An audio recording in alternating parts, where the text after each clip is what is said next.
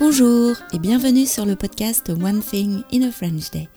Aujourd'hui, vendredi 14 juillet 2023, cet épisode, le numéro 2262, s'intitule La légende du miracle des clés et première devinette.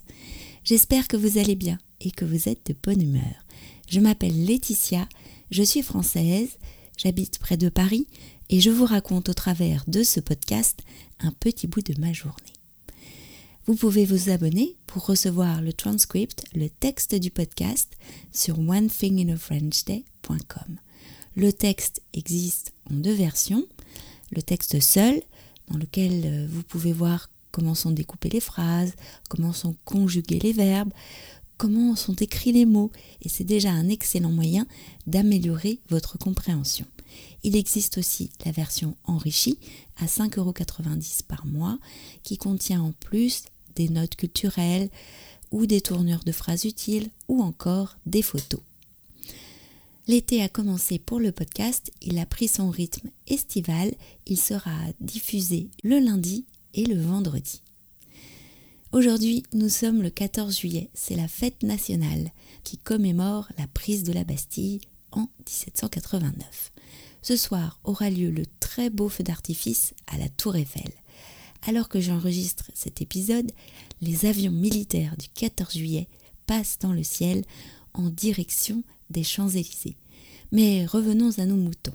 L'épisode d'aujourd'hui s'intitule La légende du miracle des clés et première devinette.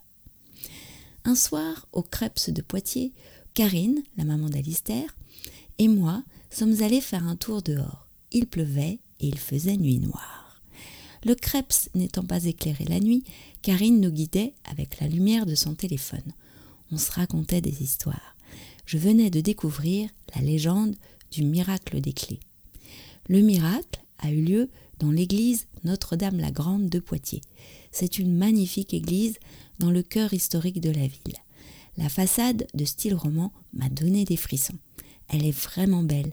Elle date du début du XIIe siècle. C'est dans cette église que se réfugia le maire de la ville le jour de Pâques 1202 lorsqu'il comprit que les Anglais approchaient.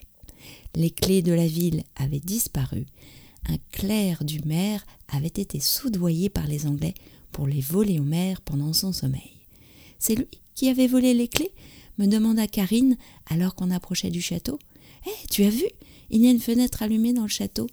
Peut-être un fantôme, ai-je dit en riant, avant de continuer le récit de la légende. Le clerc n'avait pu les subtiliser au maire, car il ne les avait pas trouvées. Elles avaient disparu avant qu'il ne tente son méfait. Quand le maire constata que les clés avaient disparu, affolé, il s'en fut prier pour sa ville à l'église Notre-Dame-la-Grande. Là, il découvrit, ébahi, les clés entre les mains de la statue de la Vierge. Il comprit tout de suite que la Vierge avait sauvé la ville. À ce moment-là, des apparitions de la Vierge, de Saint-Hilaire et de Sainte Radegonde déboussolèrent les Anglais, qui, pris de folie, s'entretuèrent, et la ville fut sauvée. Où est-ce que vous allez? nous a demandé une grosse voix. Karine et moi avons sursauté. La silhouette massive d'un homme nous éblouissait avec sa lampe frontale. Euh, nous allons chercher du linge à la laverie, a dit Karine. Nous sommes en stage ici, elle a ajouté. D'accord, mais là je fais ma ronde. Et l'homme, certainement le gardien, a disparu dans sa voiture. Quelle frousse Après ces émotions, c'est l'heure de la première devinette de l'été sur le podcast. Nous cherchons un lieu à Paris. Vous êtes prêts? Je porte le nom d'un personnage historique dont le royaume a disparu. Je suis dans le premier, mais mon personnage est né dans le quinzième. Son frère était le premier Français, ce qui lui a permis d'offrir ses protections aux décrétés ennemis. Mon personnage a pris la plume, inspiré par les dix jours d'un Italien. Le récit d'un très gros mangeur à l'appétit incontrôlable lui a été dédié. Si vous cherchez son visage, vous pourrez le trouver à Liverpool ou à Chantilly. Justement, la gourmandise a mené Laetitia chez moi il y a peu de temps et elle a cité mon nom dans le podcast. Ce n'est pas une légende, contrairement à l'origine de mon prénom, une histoire de perles avalée par la mère de mon personnage. Qui est ce personnage historique et donc qui suis-je?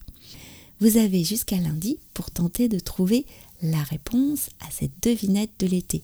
Vous pouvez envoyer votre réponse sur le forum du podcast ou encore par email à frenchday.gmail.com.